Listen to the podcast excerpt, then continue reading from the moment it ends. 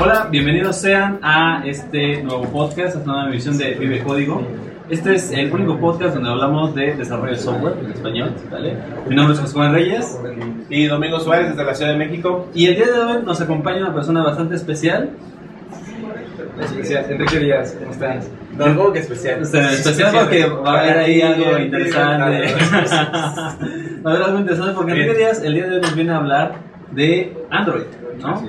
Entonces, antes de comenzar, este, por favor, Enrique, para los que no te conozcan, preséntate. Bien, pues mi nombre es Enrique Díaz, tengo 24 años. Eh, la verdad es que mientras estaba en la universidad me dediqué a desarrollar en Android SDK, eh, en séptimo semestre justamente. Y mi historia es bastante interesante, especial, como contaba a José, porque la verdad es que eh, gracias a la comunidad que, bueno, en, en febrero de 2010 fundamos, eh, hemos tenido la oportunidad de aparecer en varios lugares. Una de estas, pues, eh, es Vive Código y sobre el tiempo hemos tenido como cada vez y cada vez eh, foros más grandes en los cuales hemos participado. Eh, apenas en Campus Party tuvimos la oportunidad de, de hablar en el foro, o más bien en el auditorio principal. Y, y bueno, hemos estado haciendo cosas como bastante interesantes respecto a, a Android SDK. Sí, de hecho también fuiste ponente en Shellcon, ¿no? Shellcon 2010, Ah, sí, claro, el 19 de noviembre. eh, del año ¿Alguien pasado. se acuerda? no? Claro que sí, sí. Shellcon, en, su playera y todo. acá. Así es, en Puebla, de hecho tengo aquí todavía mi... Ah, sí, es la bandita, ¿verdad? La bandita. La bandita de Shell, Claro. Buena onda. Bueno, eh, pues bueno, el día de hoy ya habíamos comentado el tema. eh, desafortunadamente hoy no hay con qué brindar, pero ni modo. Vamos a tener que comenzar sin, sin esta tradición. Y esta es la edición clandestina y nocturna porque estamos transmitiendo directamente desde Super Happy Death House, edición número 21, ¿no? la Night Edition. Entonces, este, ahorita son eh, 2.40 2.40 de la mañana. eh, hora central, entonces está bastante intenso esto, ¿no? Pero bueno, vamos a comenzar con esta parte. Este, digo, yo creo que la pregunta es muy obvia, pero necesitamos escucharlo de alguien que sabe de esto, ¿no? Este, y la pregunta es, ¿qué es Android? ¿No? ¿Ok? Entonces, ver. Claro, muy bien. Eh, Android es un par de cosas. Eh, Android es una, un entorno de desarrollo como tal para desarrollar bien un sistema operativo. Eh, por una parte, como les decía, eh, de alguna manera, hace 2005 años, más o menos 6 años, eh, a- Android, o más bien una tecnología que se llamaba Android, eh, la fundaron cuatro personas, entre ellas un vicepresidente de tecnologías de, de Verizon. Ok. Y el, el objetivo que ellos planteaban eh, eh, resolver, o lo que ellos querían hacer, era construir un sistema operativo para cámaras eh, de video. Ok. Entonces surge que um, ellos están como trabajando en la tecnología, en ese entonces 2006-2007 eh, iPhone se hace, se hace saber, surge iPhone y a partir de ahí como que Google eh, empezó como a tener ese interés por desarrollar una plataforma para mobile. Entonces, ¿qué pasa? Que compran a, a esta startup de cuatro personas, Android, y no se anuncia nada hasta 2008. En 2008 Ok. se habla de un SDK y un primer teléfono que trae ya Android como sistema operativo. Eh, ¿Y qué ha estado pasando? Bueno, Android ah, hoy en día es el sistema ma- operativo más usado en, en- en todo el mundo, bueno, más usado en Estados Unidos. Uno de cada dos teléfonos ya eh, está basado en Android. Y bueno, tiene algunas eh, capacidades especiales o distintas que hacen que pues, el desarrollo en Android sea una más fácil y como que el hecho de que hayan como eh, tantos teléfonos con la plataforma hace que pues, los desarrolladores podamos hacer pues aplicaciones para eh, terceras personas y de una manera muy fácil y generando pues un gran revenue, ¿no? que es más o menos como la misma filosofía que, que maneja iPhone. Ok, yo aquí tengo una, una pregunta que seguramente tú me vas a poder contestar. Ujú. Eh, digamos, eh, Android es, es una tecnología reciente, ¿no? Este, por así decirlo, comparándola con otras. Ajá. ¿Por qué crees tú que, has, que ha sido adoptada con tanta rapidez y que ha superado en números de adopción a otras tecnologías? Sí, bueno, hay ah, ciertos detalles en, en el hecho de que, por ejemplo, Android se considera open source, a pesar de que no es open source y no tiene las cuatro libertades de software, ¿no? Que papás toman, nos, nos dice y nos vende. Ok. Eh, a pesar de que tú puedes eh, reportar bugs y de alguna manera es abierto y cualquier desarrollador de hardware lo puede implementar a, a su- a lo que está vendiendo, no, no puede acceder cualquier persona a tu fuente. Entonces, eh, hay algunas, al- algunas cuestiones respecto a eso. Mucha gente se queja de que dice, o sea, eh, está como comentando todo el tiempo que Android no es open source como tal. Eh, pero lo que sí veo y la ventaja que tiene sobre, sobre iOS es que cualquier persona o inclusive nosotros, si se nos ocurre de un día para otro construir un tostador que tiene acceso a internet y que tiene una memoria SD, podemos instalarle Android y luego generar los drivers y podemos tener ahí eh, un, un tostador que está tuiteando, que está haciendo un get o un post a HTTP desde, desde, desde el tostador, en el momento en el cual termina su, su pan de, de freírse, ¿no? Entonces, eso genera varias cosas. Genera, en el momento en el cual estamos hablando de un tostador que se conecta a internet, estamos hablando de innovación. O sea, si podemos hacer que un tostador haga eso, claramente lo podemos hacer con cualquier eh, herramienta o tecnología que hoy conocemos. Y claramente genera disrupción, ¿no? Hace un, un año más o menos, oí hablar de que un- el- había salido en China el primer auto con Android. ¿Se imaginan eso? ¿Se imaginan un auto que pueda acceder a internet y que en vez de que esté accediendo a una radio local pueda acceder a Group Shark? Ok. Eso, por ejemplo, es un, un, un caso de uso, ¿no? Que puede resolver ciertos problemas en, en, en, en- el área de los automóviles. Yo no tengo experiencia en eso, pero me pareció como bien interesante este ejemplo como bien claro que demuestra cómo nosotros, eh, o más bien cómo los- las personas que quieren desarrollar hardware pueden utilizar su plataforma para poder hacer cosas interesantes. Y bueno, eh, justamente lo que comentas, ¿no? ¿Por qué Android se ha vuelto tan exitoso y ha habido tanta gente interesada alrededor de él? Pues yo creo que el hecho de que cualquier persona puede portarlo a su plataforma y que no hay costo por licencia, creo que es una de las ventajas que tiene. Excelente. Otra de las eh, cosas importantes para desarrolladores es pues, las herramientas de desarrollo. ¿no? Entonces, tú ves, por ejemplo, que sea buena idea que tú programes en Java para desarrollar aplicaciones en Android y qué otras herramientas existen para que, o lenguajes para que yo pueda desarrollar con Android. Claro, qué, buena pregunta. Fíjate que poca- pocas personas hacen esas cuestiones porque pocas personas somos desarrolladores. Eh, es algo bien interesante. La verdad es que Java no es un lenguaje nuevo, es, un lenguaje que creo que tiene ya como un tiempo de vida corto porque pues... ¿Cuántos años tiene? ¿20 años? Ustedes son los expertos. Más o menos. ¿10 años? ¿Cuántos años tiene? Eh, no, 15. Bueno, empezó desde antes. 97. Bueno, desde- Por eso tiene 15, empezó en el 97. Sí, claro. 15 o 16 años casi. Wow, yo tenía pues, escasos 6, 7 años. Eh, la verdad es que es una tecnología que tenía el paradigma de, de buscar que escribieras un- una vez un- el código y funcionara en todos los dispositivos. De hecho, lo más curioso es que precisamente la idea de Java era que corría en dispositivos. mobile. Anda cafetera. Ajá, por ejemplo. Sí, o en, sí, en sí, una, en una lavadora. En un refrigerador. Sí. por ejemplo. Y, y se me hace algo bastante interesante eso, porque, por ejemplo, retomando un poco la analogía de eso, Ajá. es de que, por ejemplo, precisamente ahí nació Java, ¿no? Java nació en pequeños este, circuitos que pretendían manejar electrodomésticos. Y ahorita con lo que me comentas, que yo no sabía, precisamente de que Android estaba pensado para otro tipo de, o, o tenía otro target, y después fue adoptado. Este, y, de- y ahora que me dices eh, que eh, también lo tienen los autos, un par de autos en China, ¿no? Digo, porque ellos tienen infraestructura. ¿No son los FAO? no lo sé. No lo sé, ojalá, ojalá sí, para que la gente tenga más alcance a ellos, ¿no? Que, que es, esa es otra cosa. Porque precisamente el FAW es, es barato, ¿no? Sí, pero aquí antes de empezarnos a desviar, ¿no? Eh, yo quisiera, si Java como lenguaje ha sido parte del éxito que ha tenido Android, porque la verdad es que Java, Java tiene una... Hay una gran base de desarrolladores que saben Java. Sí, claro. Eh, pero, digo, si, eso fuera parte del éxito, pero ¿qué ocurre con aquellos desarrolladores que a lo mejor no les gusta Java o conocen otras tecnologías? ¿Con qué otras herramientas se puede desarrollar para Android? Claro. Buenísimo. No, pues eh, justamente lo que platicamos, ¿no? Eh, Java es una tecnología vieja, pero que se adoptó porque hay un, un stack de, de desarrolladores que tienen experiencia en eso porque Millones. fue millones, porque fue muy fácil decir, ok, vamos a hacerlo en Java, es algo que todo el mundo usa, y creo que si lo que queremos es masa crítica de desarrolladores, lo podemos hacer con esa plataforma.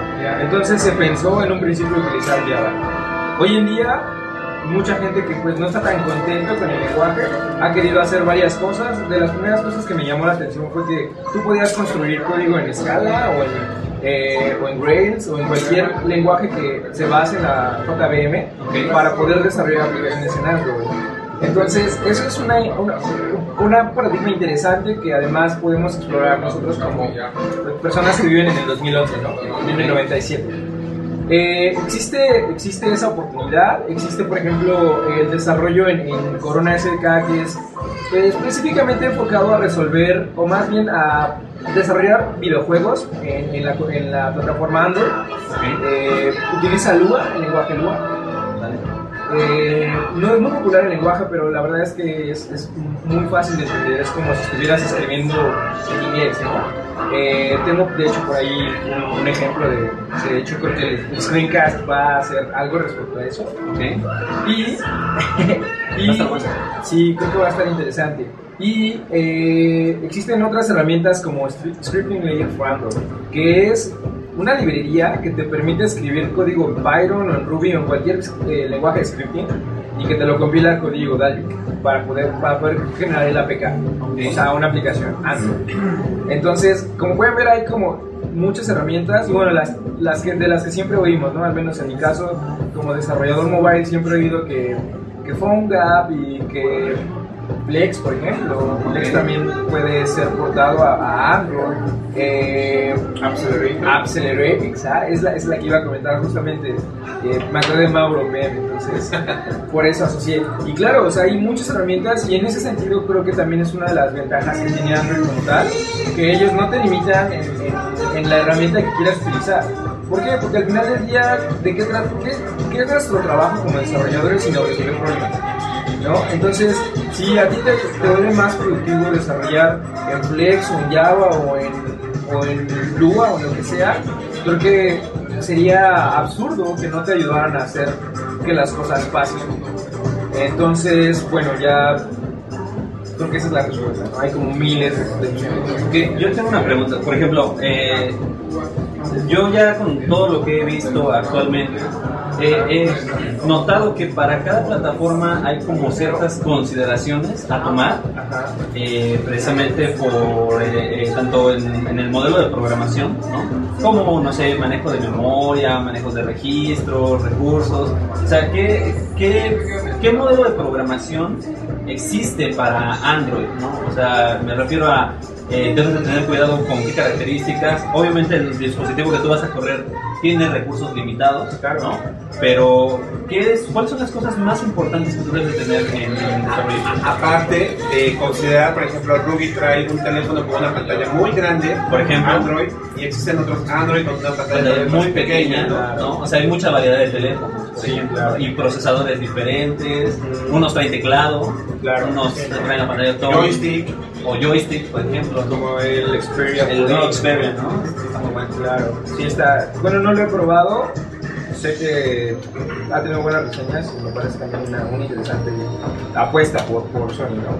Eh, sí, en ese sentido creo que lo que más eh, complicado puede ser para los principiantes puede ser el hecho de que las pantallas, si es un poquito, claramente hay, un, hay, un, hay una herramienta que te permite resolver ese problema, pero creo que hasta la plataforma 3.2 es bastante difícil, porque además no nada más tenemos teléfonos, ya hay tablets que utilizan otra interfaz de usuario que manejan, por ejemplo, toda la UI de una manera completamente distinta a como lo haces en un teléfono, ¿no?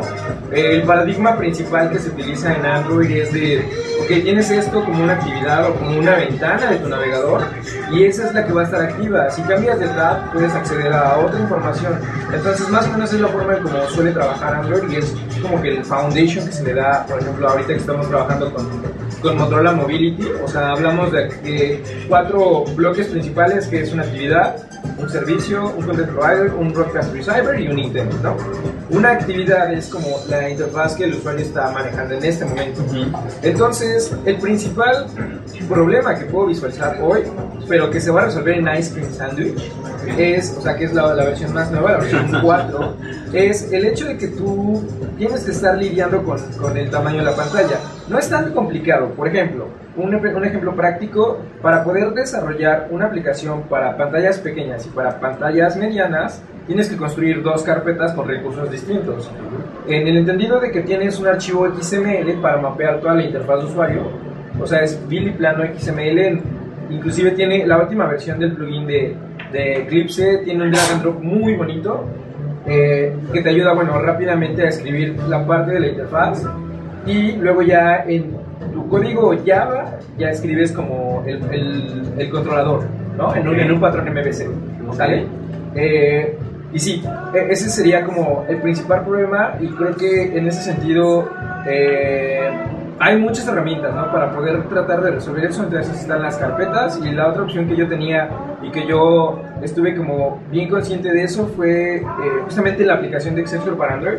Lo que hicimos fue, ah bueno, porque tuvimos la oportunidad de desarrollar eh, Excelsior para Android, eh, en vez de pintar imágenes, lo que hicimos fue hacer gradients en XML. Ok. Entonces, de esa manera tú, lo, tú evitas eh, el manejo de memoria indiscriminado, o sea, evitas el pintar imágenes a lo bruto. Y, a pesar de eso, llegamos a tener algunos problemillas justamente con, con el mem- memory allocation, ¿no? Sobre todo por el, el list view, que tiene cierto algoritmo así medio complicadito para poder eh, limpiar y, y optimizar el proceso de una lista, de un list view, ¿no? Mi- Mira, yo tengo una pregunta con respecto a qué ocurre. Eh, la verdad es que, bueno, yo soy usuario de, de iOS, ¿no? Uso un iPhone y uso un iPad. Y una de las cosas que a mí me gusta mucho del sistema operativo es la calidad, bueno, de, en sí de la plataforma, es la calidad de las aplicaciones. Eh, hay aplicaciones, juegos, eh, no sé, el que me encanta, por ejemplo, es este uno que tiene unas gráficas impresionantes que utiliza Unreal Technology. Entonces es, aparte del, del gameplay, a pesar de estar en un iPhone, es más o menos buena. Eh, aplicaciones de productividad, eh, aplicaciones de redes sociales que a veces mm, los desarrolladores pues escriben componentes muy interesantes con gestos muy padres. ¿no? De hecho, en el podcast de iOS platicamos mucho acerca de la experiencia de un dispositivo móvil. Claro. Eh, en- yo lo que he visto en Android, ¿no? sí hay muchas aplicaciones, pero también no he visto, al menos tal vez no conozco tanto, tengo un Android también, eh, no, no, no uso mi teléfono, pero lo uso para jugar.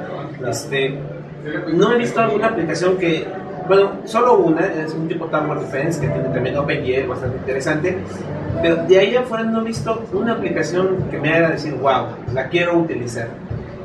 Tal vez es mi, mi, mi, mi falta de, de- de conocimiento, de más experiencia utilizando Android, pero ¿qué es lo que ocurre ahí? Es los desarrolladores que utilizan o que desarrollan con Android, tal vez, no sé, como que falta desarrollar esta parte artística o esta parte del arte.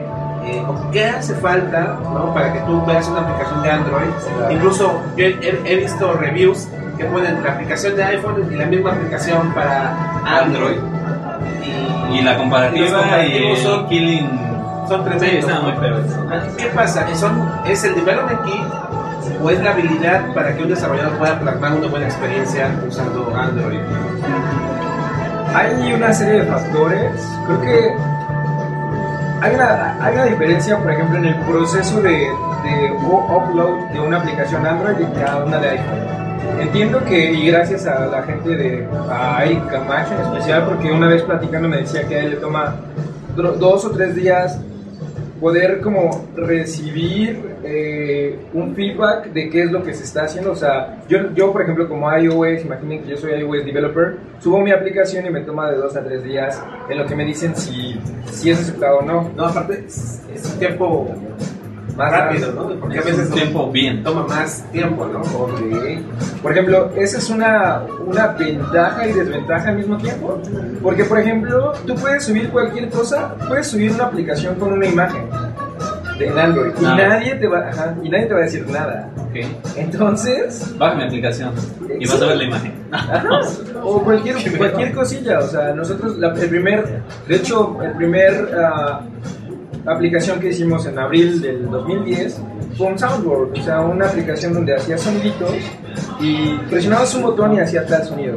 Entonces es como algo bastante sencillo eh, y en ese sentido ellos no, no son tan... Android no tiene ninguna limitante respecto a qué aplicaciones se eligen como con buena interfaz, como una experiencia o cuáles no. Eh, esa es una cosa, o sea, cuando tú tienes como libre albedrío de poder decidir si subes una aplicación medio crappy o algo más o menos bien, pues claramente te vas a ir por lo que funcione. Ok. Y nosotros como ingenieros estamos siempre pensando en que las cosas pasen y no en que las cosas le gusten a nuestro usuario. Eh, es como un paradigma completamente distinto y tengo muchas peleas sobre todo con, por ejemplo, Sandra, que es eh, la persona que a veces nos ayuda con la interfaz de usuario de algunas cosas, porque yo me enfoco en que, o sea, yo me enfoco en que pase. En que funcione. En que En que tenga algo funcional. ¿no? Exactamente. Que en- le metas datos y saque algo, ¿no? Pero bien. Exactamente. Y, y no me enfoco, por ejemplo, en que sea una experiencia o que un botón debe de ser de tal color o que de acuerdo a los estudios de UX Experience, User Experience tiene que ser blanco, rojo o lo que sea. Es como que lo que menos me importa. Pero al mismo tiempo entiendo que es de las cosas más importantes y la razón por la cual ha sido tan restrictivo a iOS. Porque ellos deciden qué experiencia se toma, o sea, qué experiencia realmente eh, es la que desean para su teléfono. Y les ha surgido muy bien, ¿no? Porque tienen, o sea, si se dan cuenta, si hoy quisieran hacer dinero de mobile, lo tendrían que hacer en iOS. Si ustedes quisieran vender una aplicación, un jueguito en, en mobile, lo tendrían que hacer en iOS. Porque hoy en día no puedes monetizar a través de... Es difícil de monetizar a través de Android. A pesar de que hay muchas más aplicaciones, a pesar de que hay muchos más usuarios, yo definitivamente tampoco pagaría por una crappy app. Por supuesto, claro. ¿no? Sí, e- eso a la larga no afectará al mercado, porque digo, al final de cuentas, yo como Android developer, pues si hago una aplicación que hace algo, no espero tal vez hacerme rico, pero al menos Sí tener un revenue. sí, ¿no? Para poder financiar el desarrollo de otra o para poder financiar futuras este, versiones, ¿no? Eh, este ecosistema en el cual, por ejemplo, la gente que utiliza iOS con un clic compra, ¿no? Y eso es un factor determinante para que alguien pueda pagar una aplicación. Ahora, en, en Android vemos que hay diferentes mercados. Entonces tú dices, bueno, lo subo al, al Market Store de Amazon, al Market Store de Google o a otros, a otros stores. Y entonces, ¿cómo decides primero a qué market lo subes? Y si la vas a vender, ¿qué precio Le pones. le pones, no? Entonces, sí habrá, sí, sí me, esa parte creo que es importante, porque entonces, si no vendes la aplicación, tienes que buscar otros mecanismos para monetizar tu, tu, aplicación, ¿no? Entonces, a lo por ahí el tema. Claro, sí, sí, lo último que, me faltó comentar es que le hace falta maduración. O sea, es más joven la plataforma que ha sido una de, o sea, la vertical o la forma como ha estado vendiéndose eh, teléfonos Android ha crecido de una manera mucho más exponencial o mucho más tendido hacia, a diferencia de iOS. Pero Hay creo que- cafecito preparado abajo por si alguien necesita. pero, pero creo que en ese sentido le hace falta más tiempo. Él es el dueño del lugar. Eh, yo creo que le hace falta más tiempo y que el usuario, que el desarrollador entienda que que el desarrollador entienda que realmente del usuario va a vivir, ¿no? O sea, si yo si yo supiera o si debido a parte fuera el hecho de que hiciera una crappy app y enfocarle tal vez un mes o dos meses más y lanzarla a dejarla como está, claramente lo haría. Y justamente hay una estadística bien interesante respecto a eso. Una de cada una de cada cuatro aplicaciones en el market de Android Ok. se vuelve a usar dos veces. O sea, yo ya subí una aplicación Ajá. toda bulb así chafita, medio mal hecha, que dije, bueno, solo quiero que suceda, que, que esté arriba. Y Quiero probarme a la mundo. quiero probar uno a mundo y- Ok. y, la gente, la- las personas que, los usuarios, la suben, perdón, la, la descargan y la ven y solamente una de cada cuatro personas regresa a volver a ver tu aplicación. Entonces, ¿esto, ¿esto a qué se debe? Bueno, a que necesito tener cierta, ciertos estándares de, de- de usabilidad, ¿no? Y, y justamente volviendo al punto, ay, me perdí de la otra pregunta que me hiciste. Eh, Sí, del market, ¿no? Acción market. Ah, Y ¿a aparte de la cómo, cómo puedes ¿Cómo monetizar. monetizas la aplicación? Porque de hecho tú dices O a una lo mejor- plática, o, o vas a dar una plática de esto, ¿no? De este tema. Que. ¿Cómo monetizar ¿Cómo aplicaciones? monetizar aplicaciones? No sé si la diste o la vas a dar. La di en SL el SHL Ok. Sí, la di y la voy a dar en, en Guatemala. Porque me invitaron, ¿no? Pero bueno, eh, sí, sí, exactamente. Hay algo bien interesante ahí y que justamente lo platicaba esa vez. Hay que entender, y también lo, alguna vez lo habló Akira Rey y Salazar, hay que entender más de qué manera funciona cuál es su modelo de negocio de Google respecto a Android y cuál es su modelo de negocio de, de iOS. iOS claramente te cobra un fee por cada aplicación que tú vendes. Pero ellos limitan la, la- el ecosistema y ellos deciden qué app, qué, qué app sube y qué- cuál no. Entonces eso hace que la calidad de las aplicaciones sea mucho mejor. Por otro lado, en Android ni siquiera hay restricción en el sentido de que si tú quieres crear, si nosotros tres queremos, queremos crear un día un market, lo podemos hacer. Ok. Entonces, a- al contrario, si se dan cuenta es un paradigma completamente distinto a cómo maneja, a cómo lo maneja Android, digo iOS. Entonces, te preguntas, why? Si Motorola ya tiene un market, si Amazon tiene un market, si Ah. Barnes and Noble, cualquier persona puede levantar un market, ¿cuál es el modelo de negocio? Bueno, el modelo de negocio de, de Google me parece, yo no soy, yo no soy portavoz de Google, para nada me encantaría. pero- ¿No? Eh, pero me parece que la forma en como ellos están queriendo generar revenue es por medio de publicidad. Que es fuerte, siempre han hecho eso, ¿no? Que, que yo creo que va por ahí la, la jugada, ¿no? O sea, la, la parte del mercado de Google siempre ha sido el manejo de la información, ¿no? O sea, Sí, nada más dame tus datos, ¿no? y todo, ya, ya, yo te pongo, y hace poco salió una nota, ¿no? Donde dice que Google lee tu Gmail, y ya, ese tipo de cosas, y te pone exactamente lo que tú quieres ver en los ¿no? Sí. Pero yo también creo que precisamente son dos eh, mercados totalmente diferentes y son dos cosas totalmente diferentes. El hecho de usar iOS o el hecho de usar este Android, en donde por ejemplo pues, el, el modelo de negocio de veces es pues, crear cierto tipo de aplicaciones, entre ellas los jueguitos, ¿no? que pagas 10 pesos y a lo mejor el modelo que está buscando eh, Google es, el, es el, la parte de eh, obtener tu información o obtener información del usuario de qué es lo que ve, qué es lo que consulta, qué es lo que le interesa, ¿no? Claro. Y, y, pues para eso tiene un ejército de desarrolladores Java, ¿no?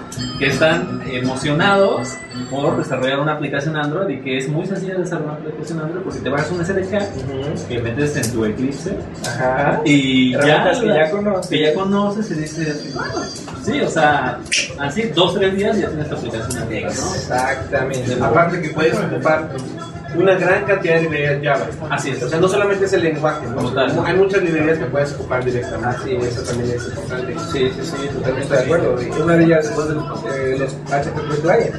O sea, utilizan una especificación de Apache sin ningún problema. Entonces, ellos, Android tiene una, se llama Android HTTP Client, pero se basa mucho en ella. Eh, es mucho más sencillo, o sea, he visto que eh, se ha tratado de simplificar al grado de que, por ejemplo, para hacer un get necesitas como unas 6, 7 líneas de código y ya lo tienes ¿no? O menos.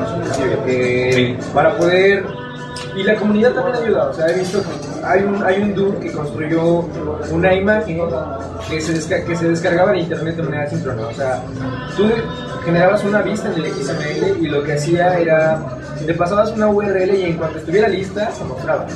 Eso no lo haces de manera nativa en, en tu teléfono ni con el SDK. Entonces, eh, sí, claramente es mucho más sencillo.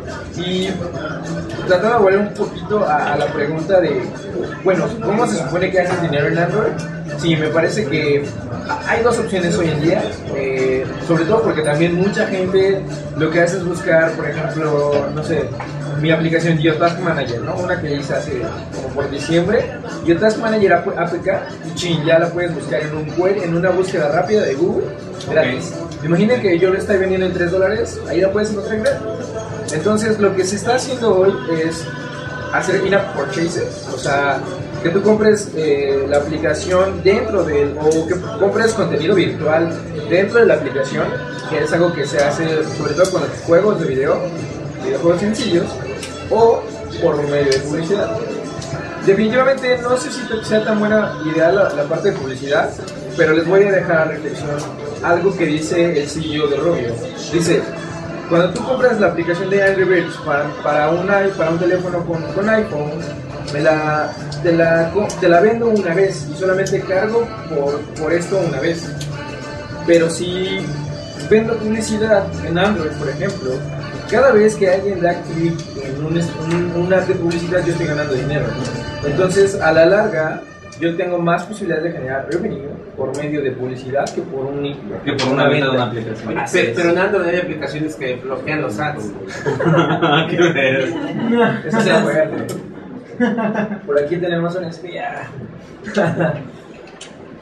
Bueno, ha- hay aplicaciones en Android para bloquear los ads. Sí, Entonces, es, es, no sé. Y que son gratuitas siento- también, ¿no? Yo siento, yo siento que muchas veces el desarrollo de una, de un- de una aplicación móvil eh, es otro medio de un servicio que tú puedes vender. O sea, no, tal vez no te vas a hacer rico vendiendo la aplicación móvil, al menos en Android, porque precisamente alguien baja la aplicación, la puede craquear, ¿no? Este, ofrecerla gratuita y ya te fregaste. O, o dices publicidad, bueno, pues instala un bloqueador de ads Y listo. y listo, ¿no? Entonces, eh, yo, yo, yo lo veo desde esa, desde esa perspectiva, ¿no? O sea, la aplicación es un, es un, Una extensión. es una extensión de algo más que vendes. Claro. De tal manera que, bueno, tienes un dispositivo móvil en el cual tienes una aplicación, te puedes hacer uso de algún otro servicio. Pero.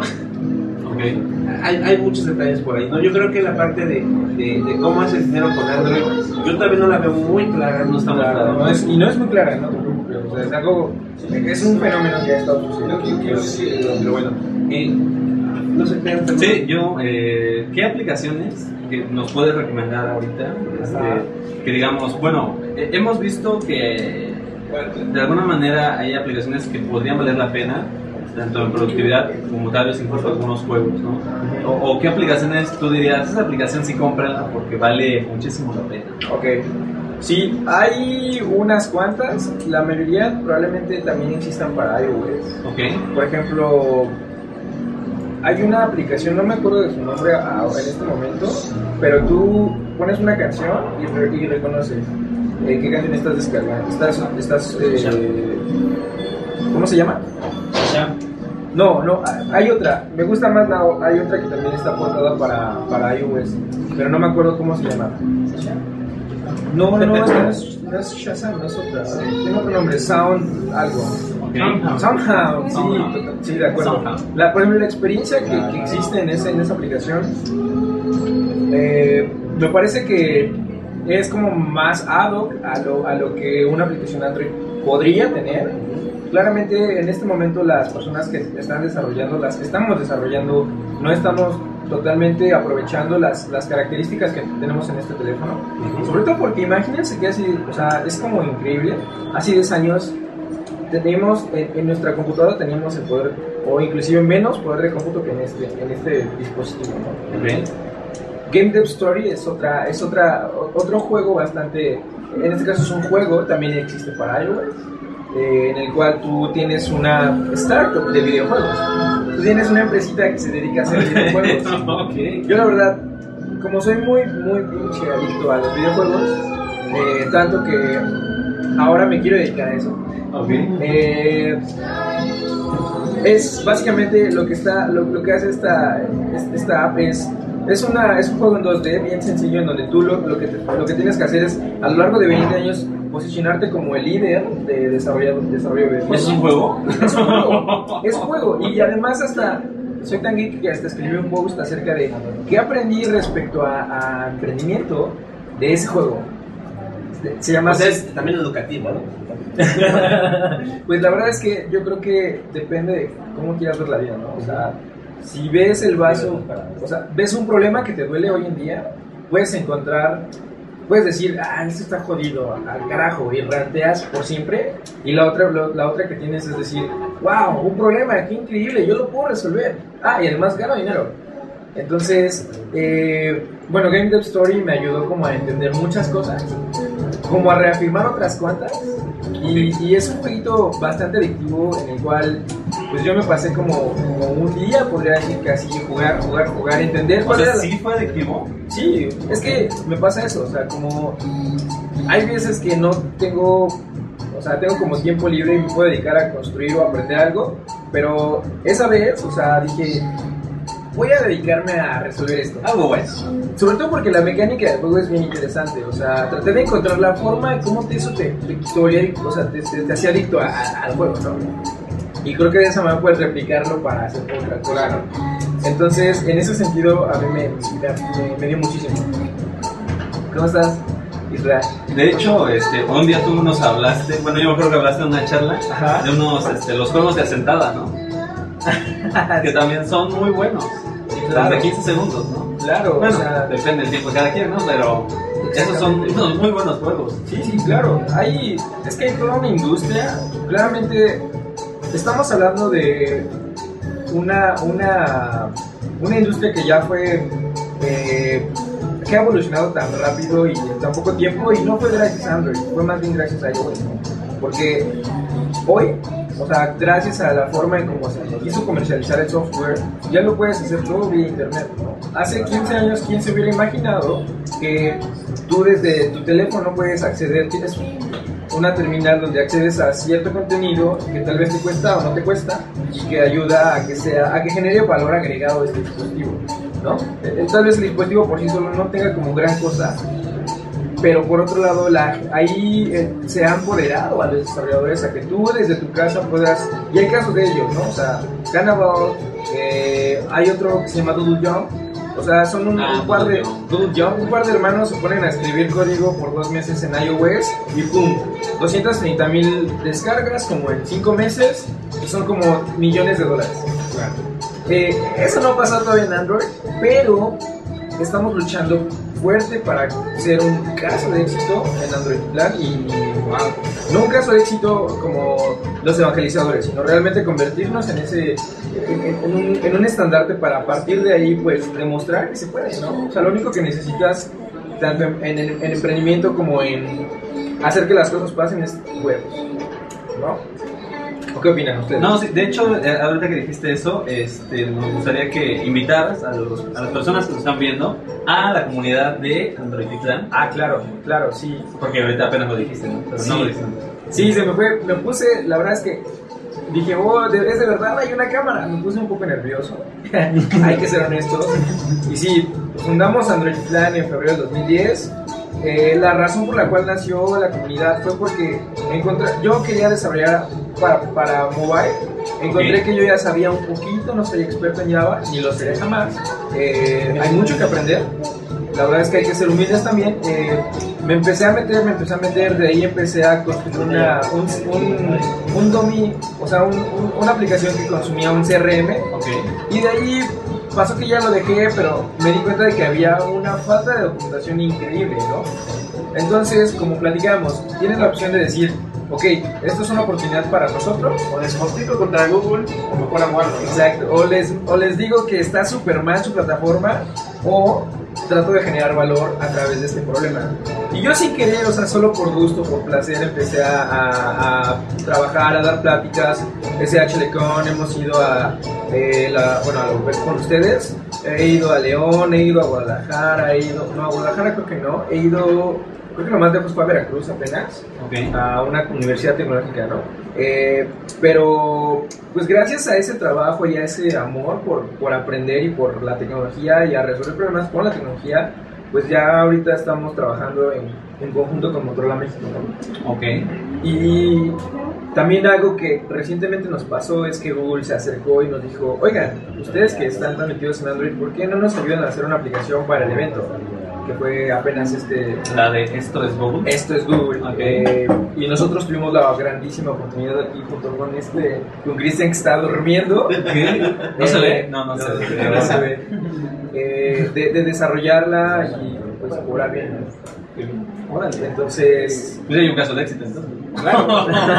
o sea, ya no busques más, ahí está el caso de éxito. Y es algo bastante interesante porque si checas muchas de las personas que hemos tenido aquí en el, en el foro, este, eh, pues son o líderes de comunidad, o, pues, o sea, personas que han hecho algo, ¿no? Personas que han desarrollado código, personas que han tenido la experiencia real de una aplicación precisamente fue una de las razones por las cuales este, pues, eh, eh, te invitamos y todo, porque sabemos que aparte de que tienes la comunidad, has tenido la experiencia, ¿no? De aquí, digo, no sé ya casi para terminar, este, me, gustaría, eh, me gustaría preguntarte, digo, Sigue el screencast. sí, sigue el screencast, no se lo pierdan porque va a estar muy bueno, digo, Sí, cierto, eh, sí. va, va a haber algo interesante. Sí, claro.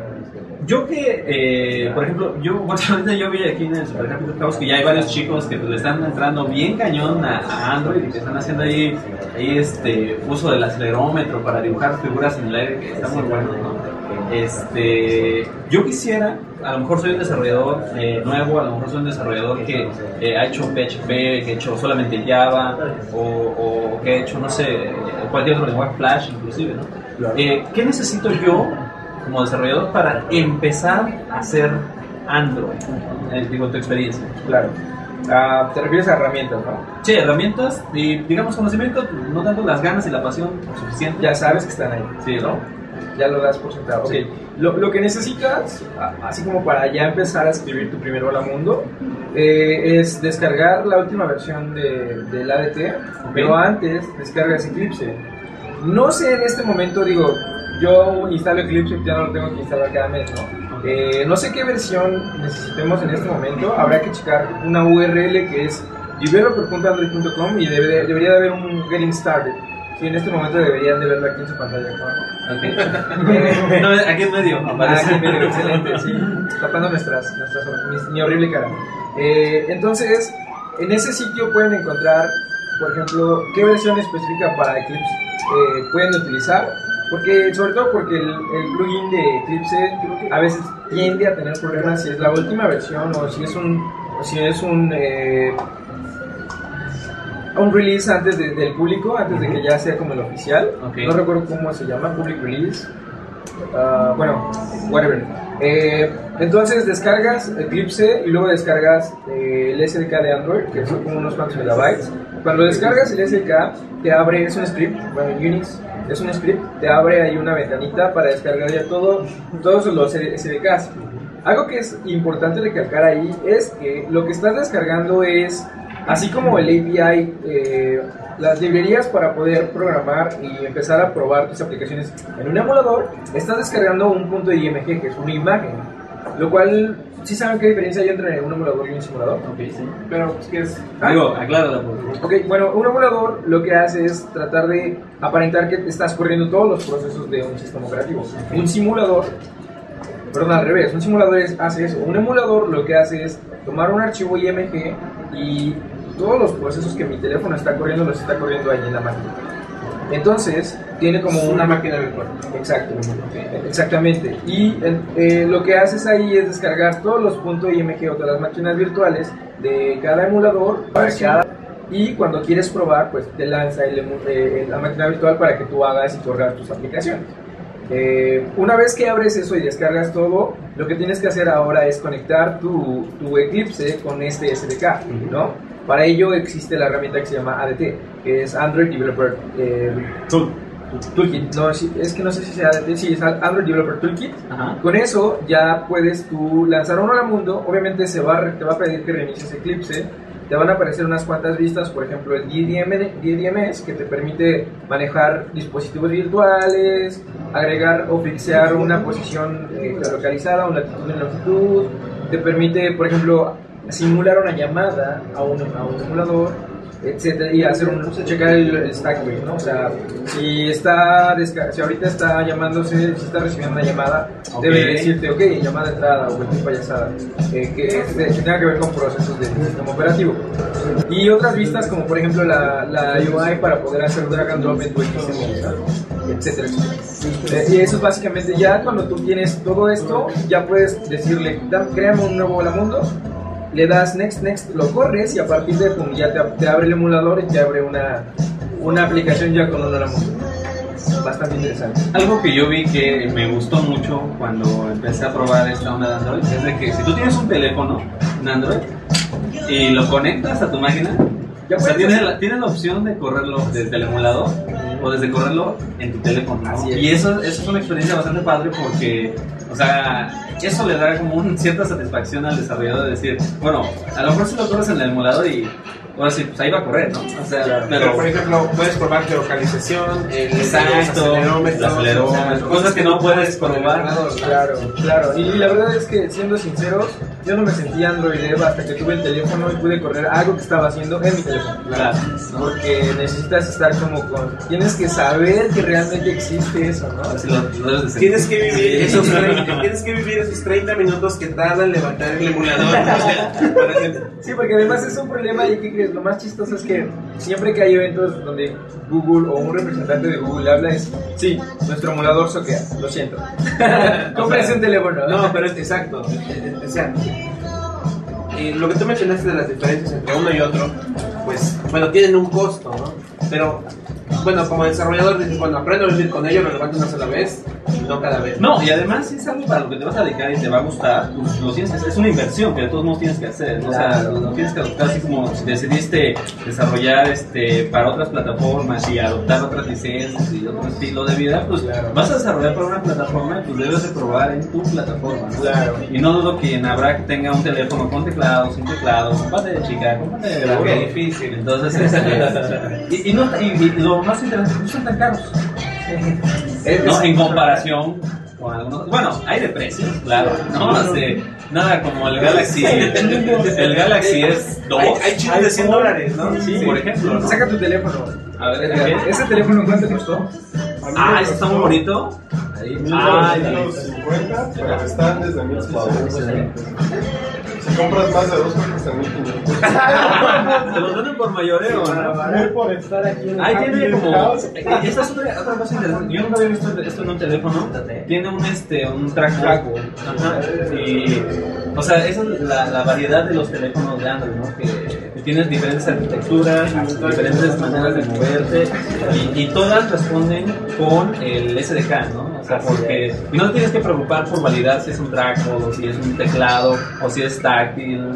Eso, eso me ha gustado mucho, mucho de Android. Sí, en ese sentido, el hecho de que sea abierto ha permitido que muchas, no sé, eh, a mí me pega mucho lo que Rick Rubin alguna vez dijo, que decía, cuando estaba fundando Android, tal, decía, me preocupé cuando supe que iban a lanzar un teléfono con una sola pantalla, con un solo sistema operativo para un solo carrier, No, sí. y en ese momento me di cuenta de que tenía que ver algo distinto. Y fue cuando empecé a trabajar en Android.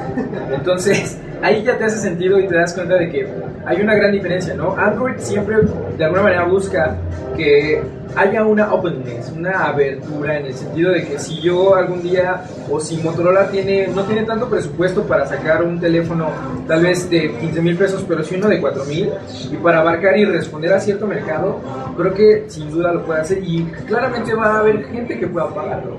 Entonces, en ese sentido, trackball, eh, un teclado fuerte físico, lo que quieras que se te imagine, lo que te imagines, puede ser, eh, eh, lo puede soportar Android. sin problema. Al- Algo más te iba a comentar, pero se me fue. Pues bueno, ahí está la comunidad, están los que están, o sea, hay recursos, ¿no? Este, en- hay otras comunidades también en México que están empezando con Android. Eh, también hay algunas en España, por ejemplo, Androides, es una, una cosa bastante interesante. Eh, hay recursos, ¿no? Hay gente, este, vengan al DevHouse, ¿no? Y hay gente haciendo bastantes cosas con, Con Android. con Android, ¿no? Hasta con Windows Phone y el estilo, hay variedad. Ah, ya me acordé, ya me acordé. No, es que ¿qué le había pasado a Nokia, ¿no? Pero ya ese es otro tema de otro podcast, ¿no?